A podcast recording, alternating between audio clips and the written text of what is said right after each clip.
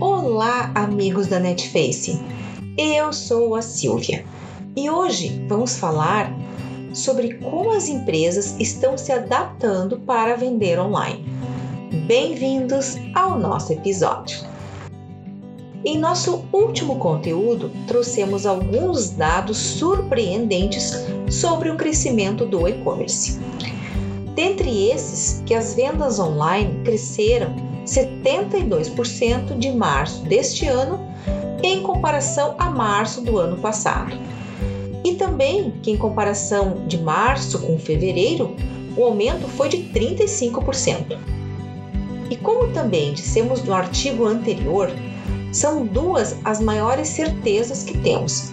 E como também dissemos no artigo anterior, são duas as maiores certezas que temos. Aqui o e-commerce veio para ficar e que os consumidores adotaram novos hábitos de consumo. Tudo isso trouxe uma nova realidade para as empresas. E aqui trouxemos um dado especial para vocês. 73% dos empreendedores estão vendendo online. Isso mesmo. Durante a pandemia, com esta nova realidade de consumo, 73,4% das micro, pequenas e médias empresas passaram a vender seus produtos e serviços pela internet. Isso é o que informa o Serasa.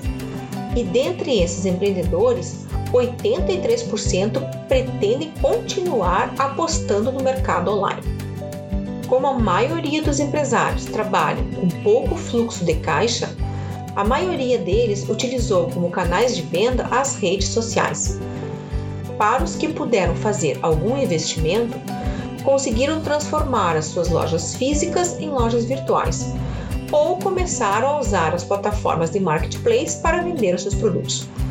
Todos esses empreendedores que optaram pelo universo online colocaram inúmeras vantagens que essa escolha trouxe para os seus negócios sendo que 51% falaram que conseguiram atingir diferentes públicos do que estava acostumado a vender.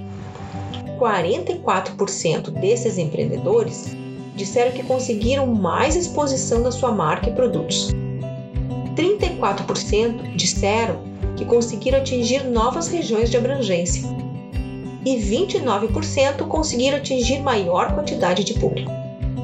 Isso mostra que, apesar da pandemia ter sido um evento inesperado e que muitos empreendedores ainda não conseguiram se adequar à nova realidade, os que conseguiram estão vencendo os obstáculos e alcançando novos horizontes para manter os seus negócios na ativa.